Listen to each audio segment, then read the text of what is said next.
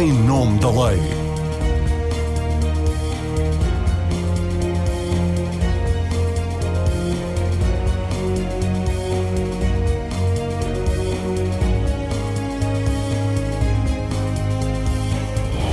Olá, boa tarde. A partilha não consentida de fotografias íntimas poderá dar uma pena de prisão até 5 anos. A massificação das redes sociais deu uma escala inimaginável ao fenómeno da divulgação não autorizada de cenas íntimas, tornando não só mais frequente, mas também muito mais grave para as vítimas que vêem imagens da sua vida mais privada serem visionadas pela família, por amigos, pelos colegas de profissão pelo público em geral. A necessidade de proteger mais e melhor as vítimas e de punir de forma mais gravosa o infrator parece reunir o consenso dos partidos políticos. O PS já aprovou na generalidade um projeto de lei que adapta o crime de devassa da vida privada a esta nova realidade, agravando as penas e prevendo medidas para as plataformas. Está agora na Comissão Parlamentar para eventuais melhoramentos, com projetos de lei de outros partidos, entre os quais o do Bloco de esquerda, que, visando o mesmo objetivo, segue, no entanto, um caminho diferente, tornando a partilha não consentida de imagens íntimas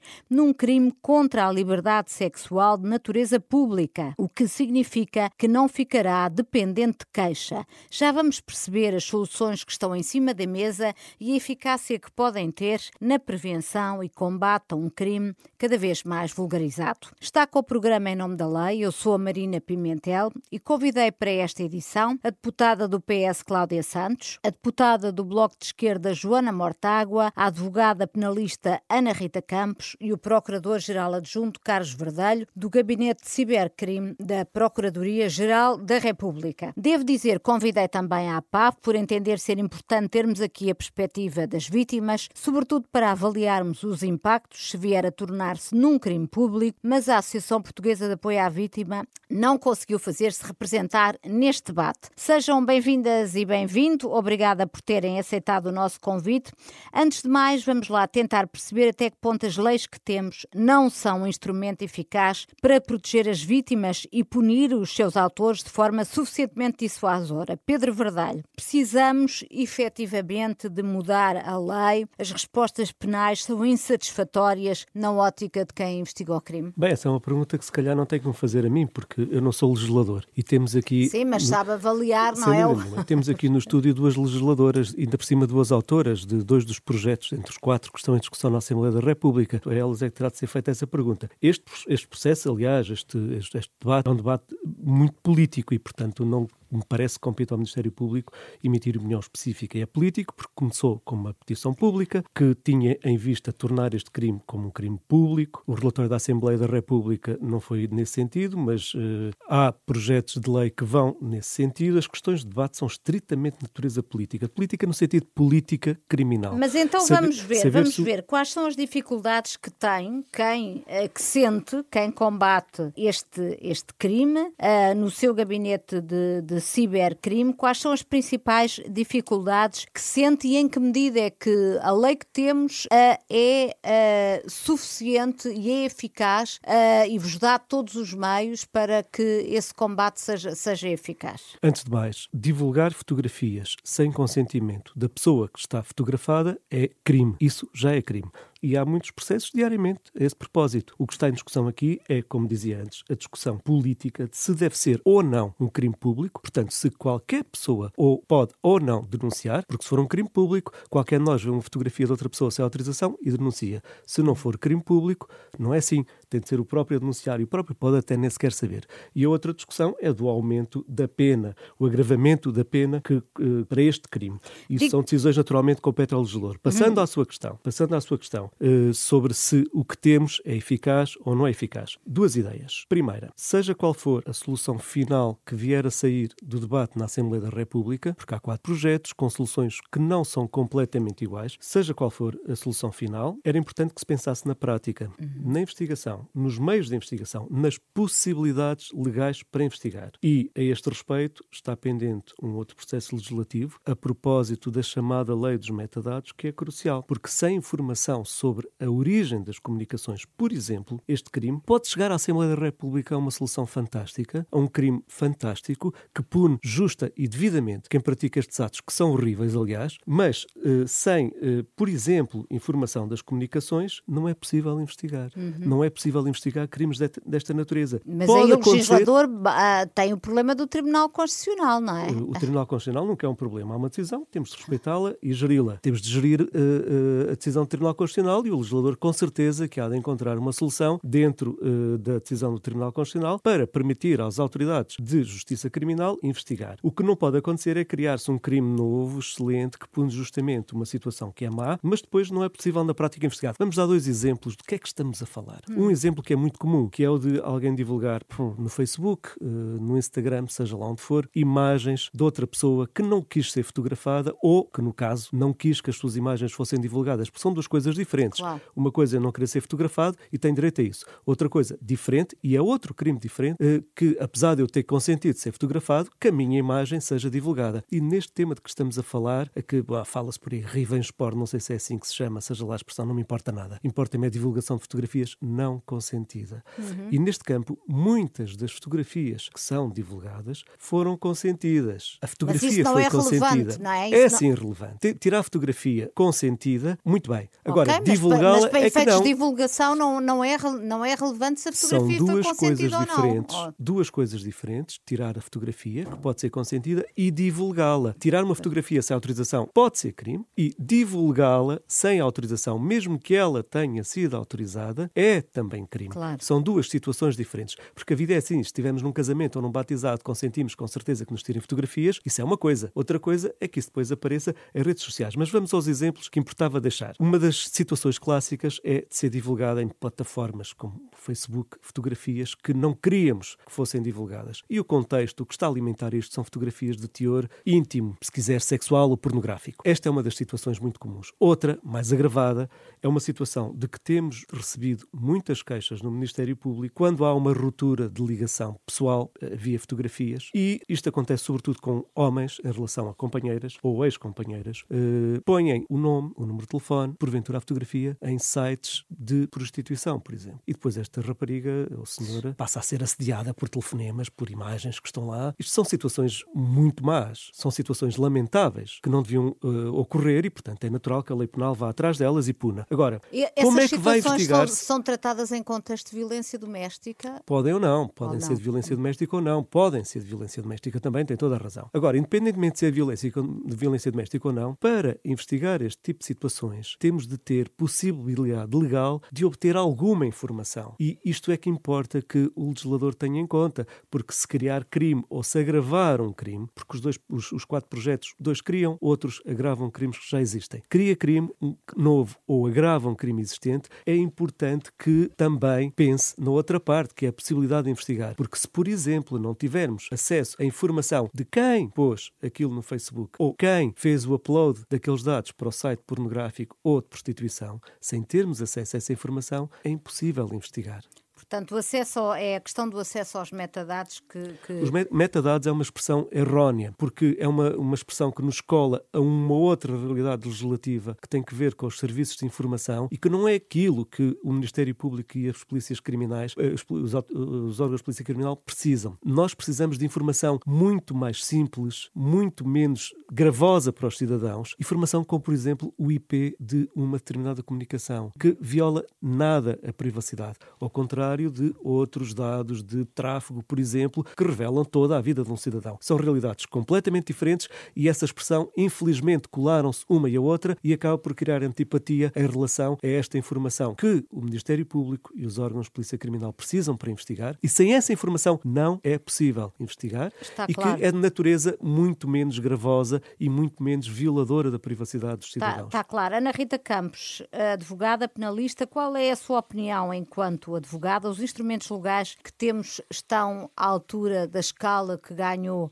este fenómeno? Eu penso que não. E está desajustada, sobretudo do ponto de vista da medida concreta das penas. E, portanto, estas situações, uh, ou, ou, caindo uh, sob, sob, o tipo da, da, das, das, das, fotografias ilícitas, no caso em que nem sequer origem houve consentimento, ou questão da devassa da vida privada, nós hoje em dia temos uma, uma moldura penal na devassa da vida privada, que incluindo estas situações de, que o Sr. Procurador estava, estava a aludir, do, do revenge porn, outras situações em que, através, por exemplo, de hacking, se consegue aceder a fecheiros que as pessoas, uh, íntimos que as pessoas têm armazenadas em, em, em, em determinado, em determinado uh, suporte, eu penso que não há uma, uma pena suficientemente dissuasória, porque a pena é até um ano ou até, uh, salvo erro, 200 dias de multa. Uhum. E, portanto, uh, isto é tratado como uma bagatela penal. E não é uma bagatela. Bom, mas a, a frequência, a, a, gravidade justifica por si só um, a alteração da, da, da, moldura penal? Provavelmente sim, porque nós estamos a falar de, de, um, de, uma situação que é recorrente. Nós estamos a falar de uma situação que muitas vezes, quer dizer, que, que há é certas dificuldades de investigação. Eu, eu, eu, aqui não estou tão pessimista e já, e já lá vou como, como o Sr. Procurador. Um, mas o que é certo é que o sinal que é dado do ponto de vista legislativo é um sinal de tratar isto como um crime de difamação simples. Uhum. E não é disso que se trata. Do ponto de vista dos vasos comunicantes que há entre as várias penas,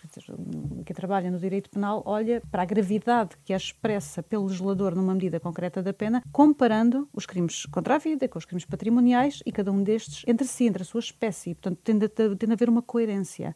Eu entendo que, independentemente da discussão que se travou e que, de certa forma, ainda se trava, a propósito do assunto que aqui nos traz, relativamente a saber se a tónica deve ser colocada uh, na intimidade na reserva da intimidade da vida privada ou uh, na questão da, da, da, da, autonomia e da autodeterminação sexual. Eu acho que essa, que essa, que essa discussão uh, é mais académica do que propriamente, do, sim, pragmática. Agora, eu, eu penso que o, a proposta de lei que está em cima da, da mesa, um, da autoria da senhora professora que está aqui sentada à minha eu frente, já ia é, mais é muito frente, mais... Eu já ia mais à frente avaliar. Eu neste, avaliar é muito mais equilibrada nesse sentido. Sim. Mas sem dúvidas quanto à questão da, da enfim, da, da, da alteração à lei, à lei da, da, da, segurança das vítimas, mas depois já lá vamos. Mas, portanto, considera que é importante uh, uh, alterar, alterar a lei no sentido de uh, agravar, Sim, agravar, de agravar as penas. Agravar eu, as penas. Atenção, eu nunca disse isto na minha vida relativamente. Uma vez que alguém me fez uma pergunta, se o doutor acha, pensa que um determinado tipo de crime deve ser robustecido, é a primeira vez que eu respondo a isto, porque entendo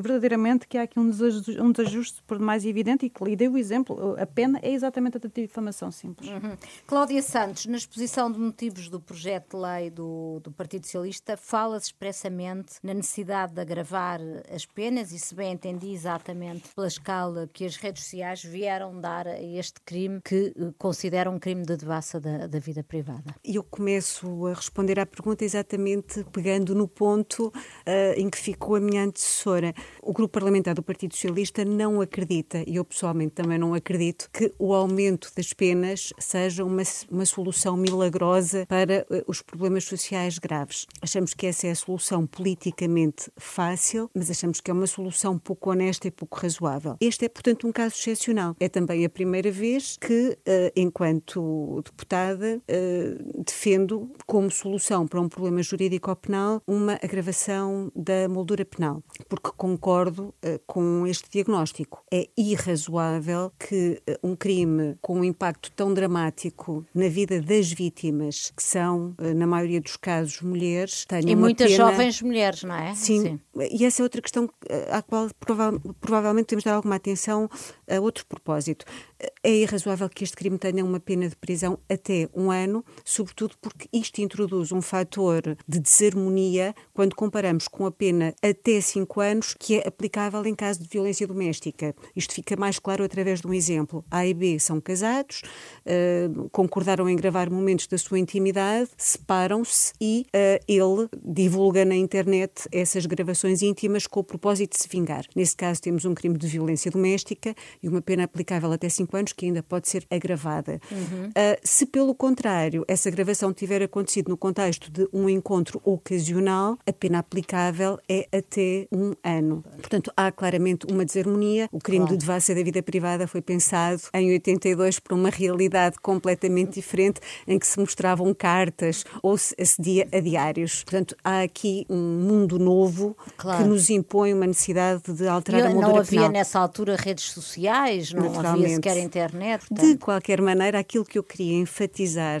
no nosso projeto de lei nem é essa dimensão punitiva. Aquilo Mas eu... já, vamos, já vamos detalhar uh, o, o, o, projeto de lei do, do Partido Socialista. Eu, entretanto, gostava de ouvir aqui a Joana Mortágua. O Bloco de Esquerda escolhe um caminho diferente do Partido Socialista, quer criar um crime autónomo no âmbito dos crimes sexuais. Mais à frente já terá a oportunidade também de explicar exatamente qual é o teor do vosso projeto, mas, uh, pelo que percebi, converge na constatação de que os instrumentos legais que temos neste momento não são, não são suficientes. Exatamente. Uh, eu, antes de mais, tenho que uh, fazer aqui uma explicação. Eu sou a única pessoa a esta mesa que não tem formação em Direito, portanto, se houver aqui alguma desadequação na linguagem, justifico assim, mas também acho que pode ter alguma vantagem neste debate. Claro porque sim. julgo que nós estamos aqui a tentar responder é um, à inexistência, de uma maneira, de uma forma penal, de abordar um fenómeno social que, na nossa perspectiva, é exatamente um atentado à liberdade sexual, com marcas de género, portanto, que afeta de uma maneira brutal, muito mais brutal as mulheres, e é assim que nós o enquadramos,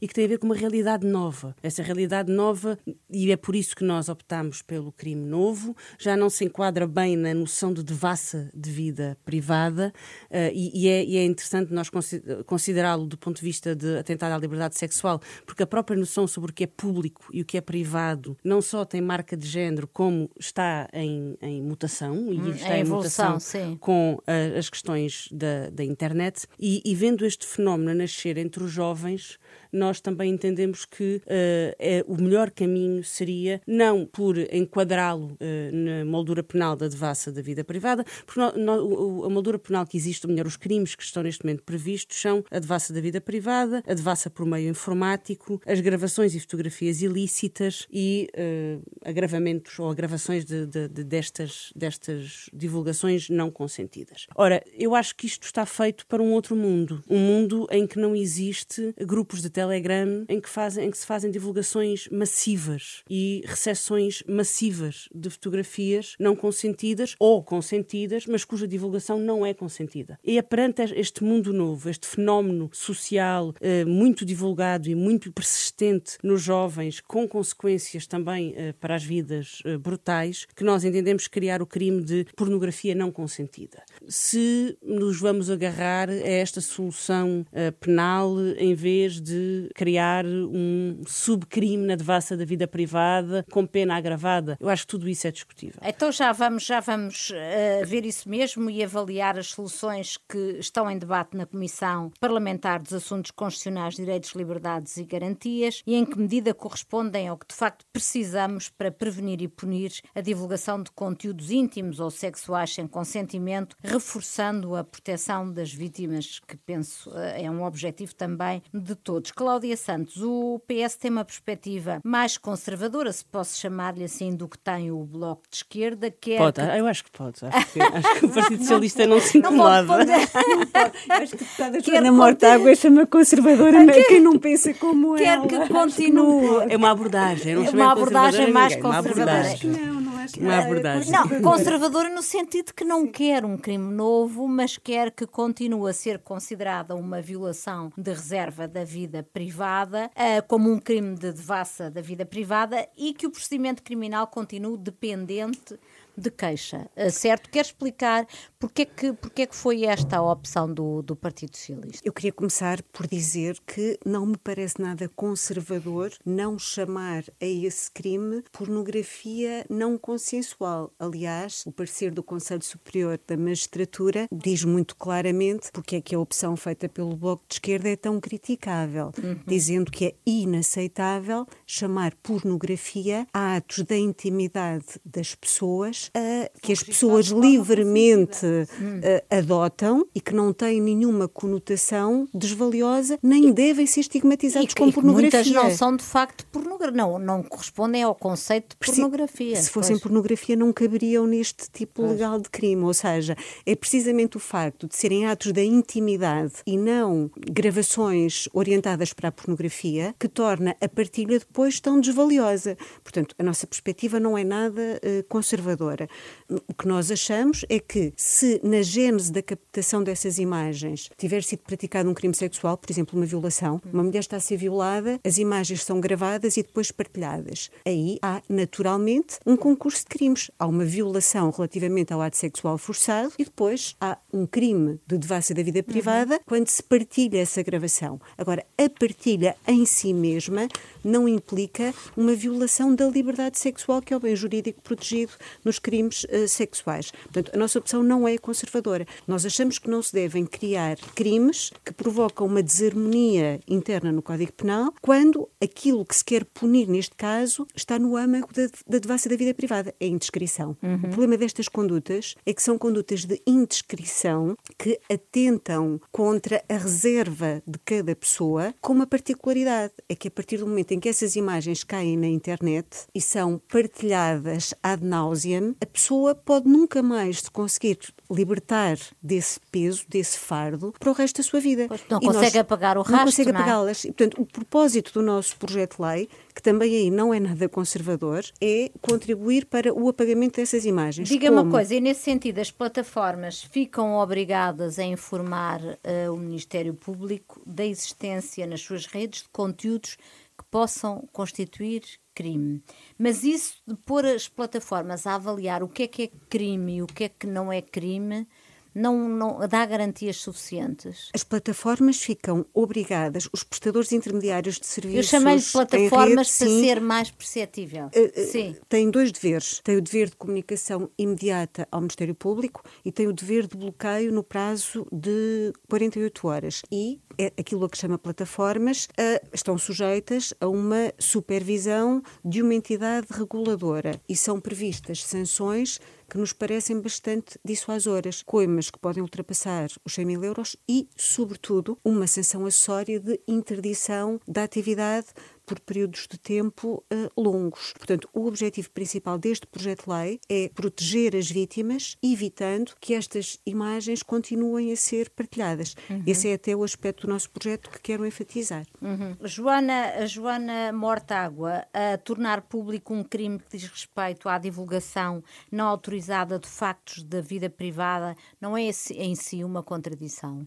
Não, não, e é preciso ponderá-lo. Uh, mas eu antes disso queria queria explicar um pouco melhor esta, esta questão da vida privada. Nós, quando falamos em devassa da vida privada, estamos a falar de um conjunto enorme de situações em que podem ser considerados indiscrição. Uh, eu posso, pode haver imagens minhas absolutamente embaraçosas, cuja divulgação é não consentida, uh, que eu considero serem uh, indiscretas, mas que não são, não é uma divulgação de comportamentos sexuais. O fenómeno que nós estamos e aquele que nós queremos aqui abordar tem a ver especificamente com a divulgação não consentida de imagens de teor sexual. Porque é esse fenómeno que nós estamos a observar como fenómeno crescente. Na... Não quer dizer que o outro não exista, mas o outro nós achamos que pode ser enquadrado na devassa da vida privada. Mas não é conservador olhar para este... a sexualidade Não, pelo contrário. Não, pelo contrário. É precisamente porque consideramos que há uma, um atentado à liberdade sexual. A minha liberdade sexual é eu de ter e ser proprietária da, daquilo que acontecem com as minhas imagens em, uh, que, que, podem ser usadas para fins sexuais ou imagens íntimas de caráter uh, sexual. E quando eu sou privada dessa liberdade de decidir o que fazer com essas imagens e elas são-me uh, são -me retiradas para serem usadas publicamente sem o meu controlo, isso é um, é um atentado à minha, à minha dignidade hum. sexual e à minha liberdade sexual. E é com esse sentido que elas são utilizadas. Eu recordo uma investigadora do, do, do, da Universidade do Minho, Isabel Ventura, que a este propósito diz também que conta muito aqui a dupla moral sexual que existe em relação aos homens e às mulheres, em que as mulheres em comportamentos sexuais são vistas como uh, a expressão que, que, a investigadora usa é um downgrade social, eu não gosto das palavras em inglês, mas são, são prejudicadas por isso. Os homens, quando são divulgadas em imagens de caráter sexual, são vistos como uh, são valorizados socialmente. Mas o, o Bloco não é sensível ao facto da maior parte dos países europeus não enquadrar este tipo de fenómeno como, uma, uh, como um crime de natureza sexual, mas como uma violação da vida privada? Eu acho que uh, ambas as, eu acho que nós podemos discutir e acho que se o resultado da, do processo for aumentar penas, garantir que há meios de uh, investigação, garantir que, que, há uma maior proteção das vítimas, uh, o, todo este processo terá valido a pena. Nós estamos a discutir um, fenómenos sociais e a sua tradução penal. Nós temos uma opção, temos um caminho que tem a ver com o agravamento daquilo que nós consideramos que são crimes sexuais, precisamente porque achamos que divulgar imagens da minha fatura da luz ou de, de, eu a tropeçar e a fazer uma valente figura de ursa, como se diz na minha terra, passa a expressão. Não é igual a, a, a, imagens que, pela condenação social que existe em relação às mulheres pelos comportamentos sexuais, não é igual e é isso que faz. Mas o nu que... sequer nem tem, não tem que ser forçosamente sexual, não é? As imagens uh,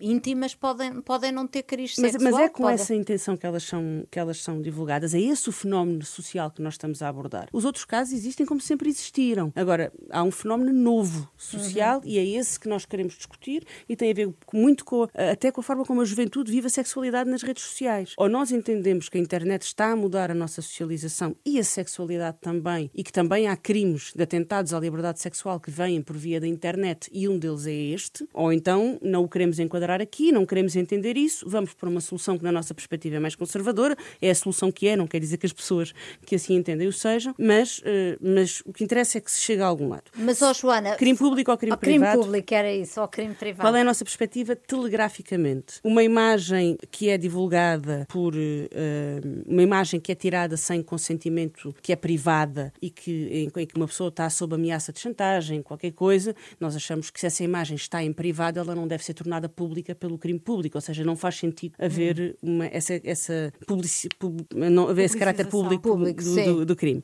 Agora, qual é a circunstância que nós consideramos que o crime deve ser público? É quando uma imagem circula na internet sem que se saiba quem é a vítima, mas que se, que se entende perfeitamente, por exemplo, aquelas dos grupos de, destes grupos de Telegram. Entende-se que aquilo é uma, é uma imagem privada, está a ser divulgada. Uh, o caso do revenge porn é um caso exemplar. As pessoas não sabem quem é a vítima, não conseguem alertá-la, mas querem fazer uma denúncia de que hum. isto é uma divulgação não consentida ou pode ser uma divulgação não consentida. O que é que nós achamos? Achamos que a qualquer momento, a partir do momento em que há uma denúncia, a vítima deve poder suspender o processo. Ou seja, a vítima deve poder dizer: não, não, eu não quero levar isto para a frente, eu não quero que se fale mais disto. Eh, nós suspendemos este, este processo. Isto eh, já existe no, no caso da, da, violência doméstica. Eu sei que, na perspectiva da, da, deputada eh, Cláudia Santos, nós até poderíamos discutir aqui uma natureza semipública do, do crime e, se calhar, podemos até discutir essa natureza semipública. Uhum. O que nós queremos é dar instrumentos para que seja detectado o crime e punido o crime, mesmo que a vítima não se aperceba de que existe um crime ou que esteja sob chantagem, ou que também já existiu, ou sob ameaças, ou com medo e, portanto, seja levada a não fazer queixas. Portanto, muito querem que seja um crime de natureza pública, ou seja, não esteja dependente de queixa, mas que a vítima possa pedir uma suspensão provisória do, do processo, interrompendo, interrompendo o, o, processo, não é? Para impedir uma ida a. Sim, a, não seja obrigada a levar, a levar a questão para, para, para diante, não é? Para, para julgamento, para uma. Ana, Ana Rita Campos, o que é que lhe parecem as soluções legislativas que temos em cima da mesa, começando se calhar exatamente esta. por esta questão? Bom, esta, esta que, que a doutora Joana Mortágua acabou por eh, de referir e que no fundo é um, é um traço muito distintivo das duas propostas uh, de, de, das, das, das, pessoas, da protagonizadas pelas pessoas que estão aqui sentadas à minha frente, isto é o aspecto em que eu mais discordo. E, e é o aspecto em que eu mais discordo e não, só, não é só por questões semânticas e filosóficas, porque um, nós temos, quando nós falamos em, em reserva da vida privada, uh, quer dizer, é a esfera privada, é a esfera intimíssima da vida de cada um, com certeza. não existe um crime público nessa, nessa parte. E, portanto, se nós, isto não é só uma questão de etiquetas, se nós fizéssemos aqui uma bissetriz e dissermos, pronto, se formos para o lado da, da reserva da intimidade, da vida privada, não há hipótese conceptual, em termos dogmática penal, disto ser um crime público. Porque seria um corpo estranho dentro de algo que tem de fazer sentido, tem de ser um todo harmonioso, como dizia a professora Cláudia Santos, não é? Se nós conjeturarmos a hipótese, e daí eu acho, é a minha leitura, não sei o que é que, o que, é que está ter por trás da, da, da, elaboração da proposta e da discussão, formos pelo caminho de uh, criar aqui uma incriminação uh, nova no terreno uh, da, da, da, da, da, liberdade e autodeterminação sexual, um, as coisas podiam ficar facilitadas, porque aí nós temos dois exemplos, pelo menos que me recordo de memória. Facilitadas de que forma? Porque era possível atribuir natureza pública, porque há situações excepcionais no caso dos crimes sexuais, em que isso é possível.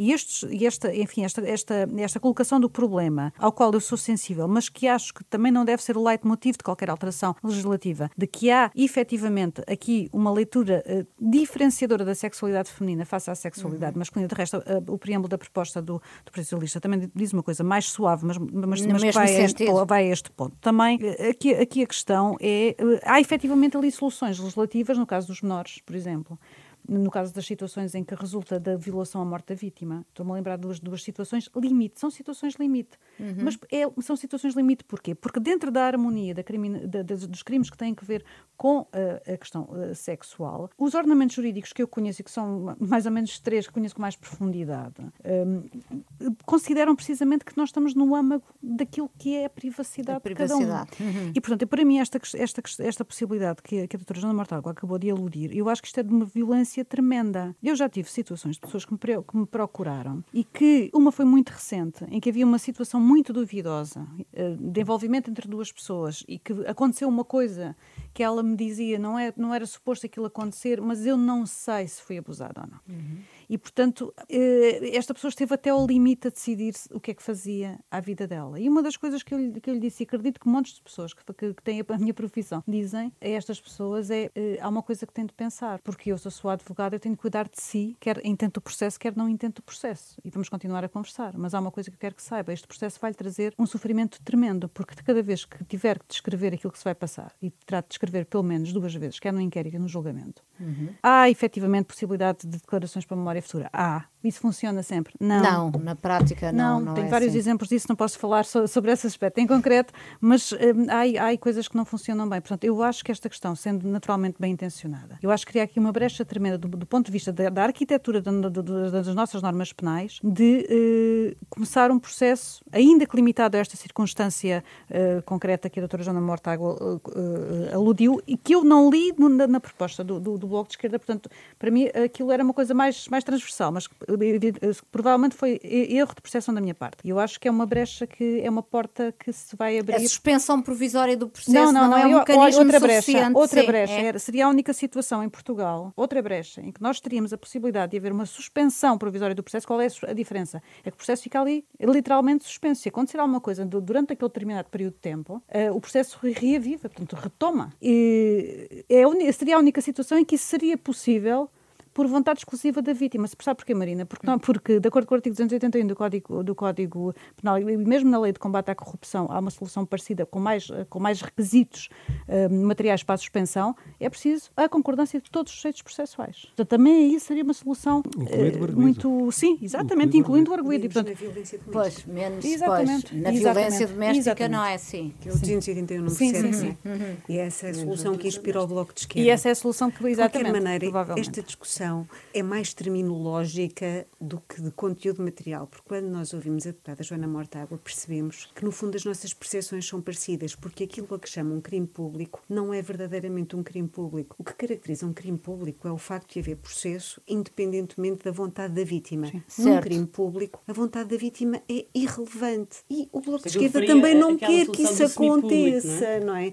Por Na isso verdade, introduz este mecanismo claro, de Portanto, a divergência é mais terminológica do, do que propriamente real. É uma divergência mais, prática. conservadora do que aquilo que indicia a comparação em abstrato dos dois projetos. Uhum. Eu, eu, eu tive essa percepção, acabei de dizê-la, porque realmente, olhando para um e para o outro, só lendo, sem, sem ouvir estas explicações, eh, a ideia com que fiquei é que estavam em pontos muito mais, muito mais separados. E, e Ana Rita Campos, antes de ir ao, ao Pedro Verdalho para ouvir também sobre esta questão, o que é que lhe parece ah, o desenho feito no projeto do Partido Socialista?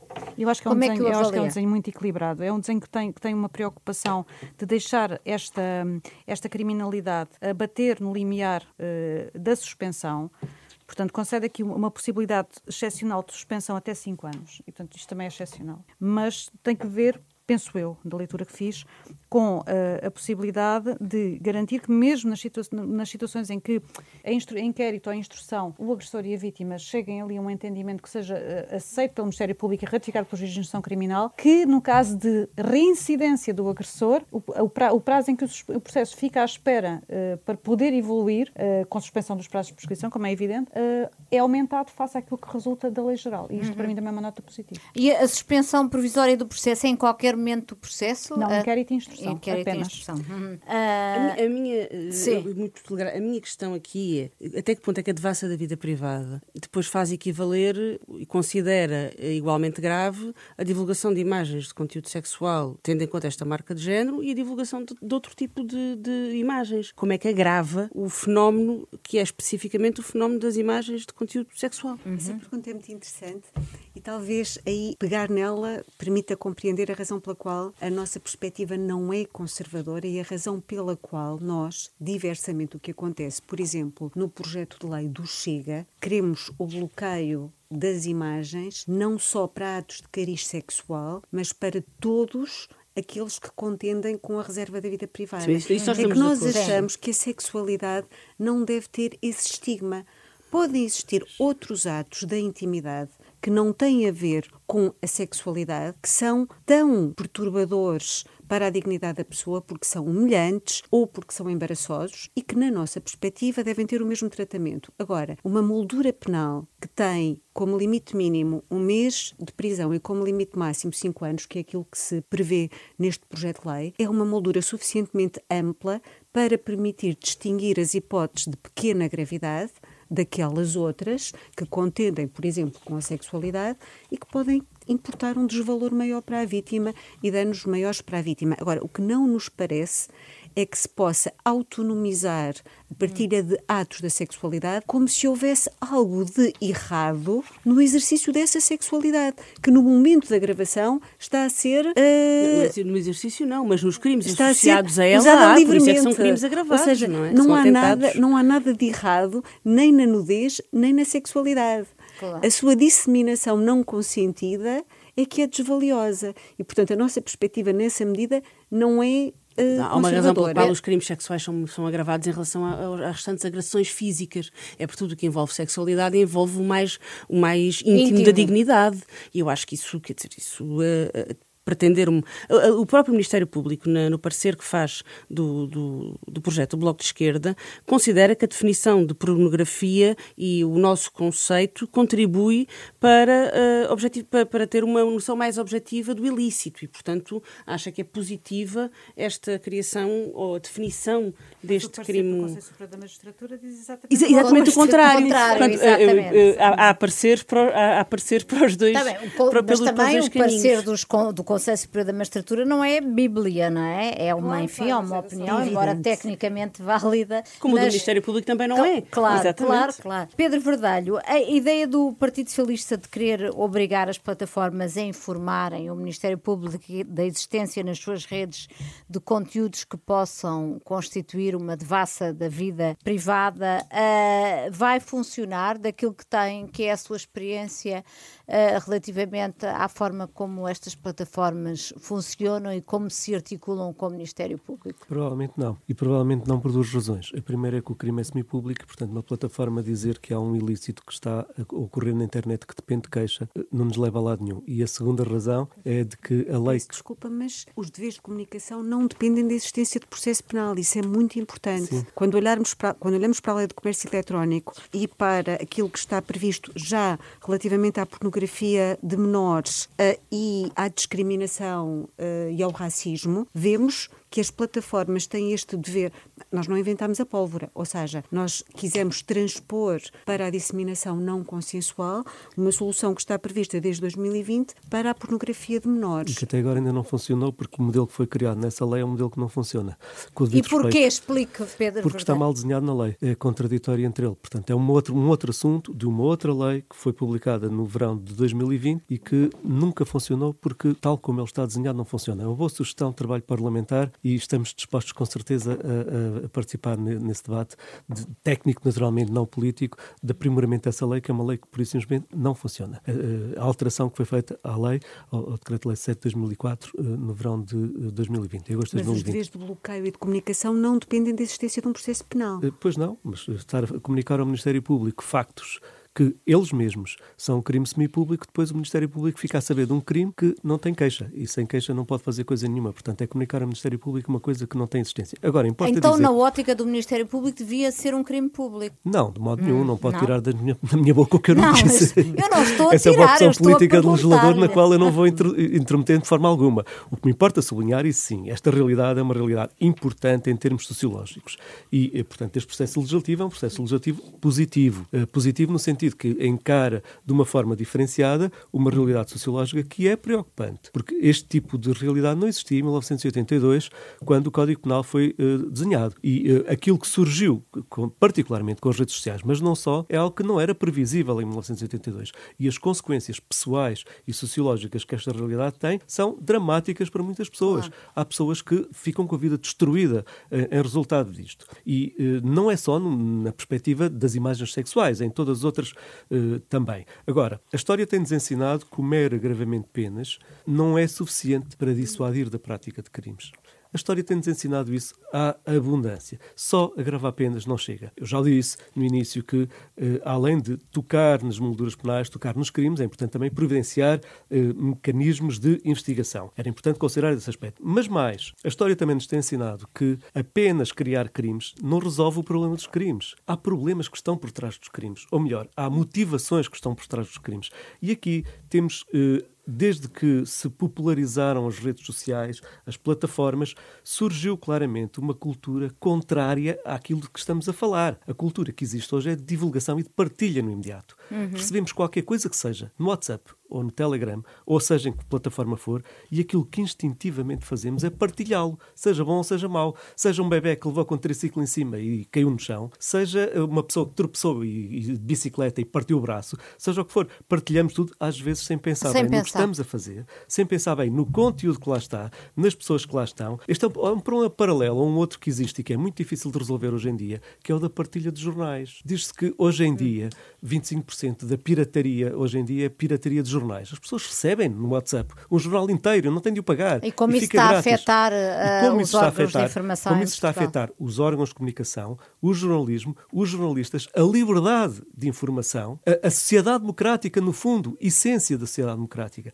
Isso acontece com o futebol. Muitas pessoas veem futebol em canais uh, piratas e como isso afeta a, a comunicação ela própria. Agora, esta cultura que está completamente difundida é algo que carece de alguma intervenção. Intervenção no sentido, não digo de educar, eh, porque não passa pela cabeça dizer uma coisa dessas, mas no sentido de sensibilizar para os interesses que estão em jogo nestas, nestas, eh, nestas práticas de e como partilha. É que, como é que isso faz? Uh, essa pedagogia está a defender exatamente o quê? Eu estou a defender que não basta criar um crime ou agravar um crime, importa ter outras políticas laterais que levem a que aquilo que leva ao crime não ocorra.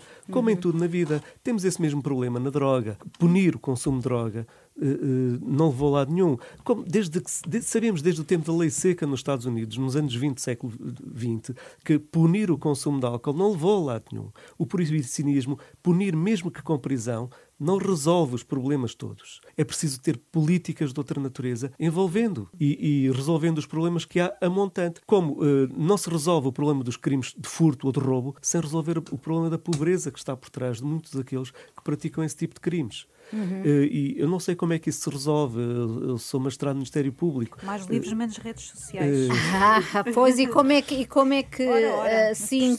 Pais. Agora, outra coisa muito interessante que resulta do que disse o Sr. Procurador e que provavelmente teremos de estudar, que tem a ver com a informação que nos transmitiu de que esta lei 2020 não está a ser aplicada. Nós sabemos é um que muitas é importantíssimo. Nós sabemos que isto acontece com uma certa frequência. Por exemplo, a suspensão provisória do processo, que hoje é a solução regra para os crimes de pequena e média gravidade, quando foi criada em 1987, foi contestadíssima por boa parte da doutrina penal e pelos aplicadores e precisámos de muitos anos para que a suspensão provisória do processo ou os processos especiais se tornassem, felizmente, a solução uh, dominante nos crimes de pequena e média gravidade. Portanto, eu admito que esta lei de comércio eletrónico, com estes deveres de comunicação e bloqueio, esteja a fazer o mesmo caminho.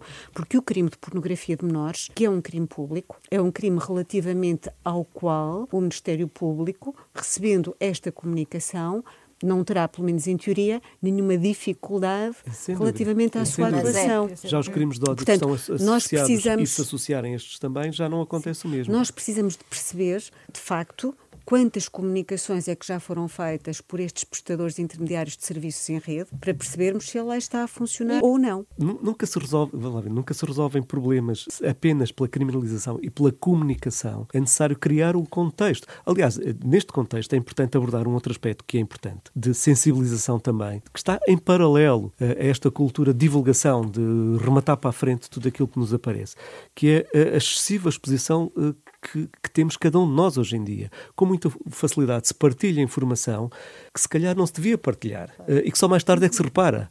Uh, Perguntam-me, vou dar lições de moral? Não faltava mais, não, não é minha função, não posso fazê-lo de modo nenhum. Agora, há alguma sensibilização que pode ser feita a esse propósito e que de alguma forma é preventiva.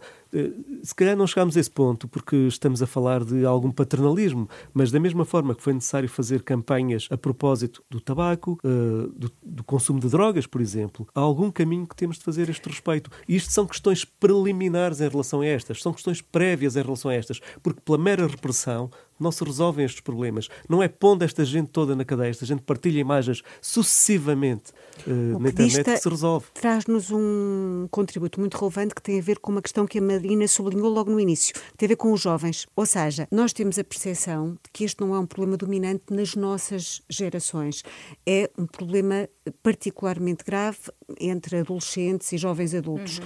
E, portanto, talvez eh, fosse útil que os nossos projetos fossem complementados com um contributo relativo às disciplinas de cidadania. Este bloco temático era um bloco que devia ser o tratado na disciplina de cidadania. O contributo é não permitir Sim. que elas se tornem opcionais. Sim, é, seguramente. Como, como está, Quanto isso estamos de acordo. Estamos de acordo. Como As está à vista, nada disto é opcional, não é? Ter, ter, ter estas, estas... E, é, e a educação para a cidadania nos tempos eh, da internet, da internet. Modernos, Nós precisamos que os nossos jovens compreendam os riscos inerentes a estas partilhas. Muito bem. Temos que eh, é importantíssimo e, e, fica, e ficam aqui esses, esses sinais também para reflexão de todos nós, não só do legislador. Muito obrigada pela vossa participação. Em nome da lei, regressa no próximo sábado. O programa fica disponível a partir de agora nas plataformas de podcast ou na da Rádio Renascença, a Popcast. Em nome da lei.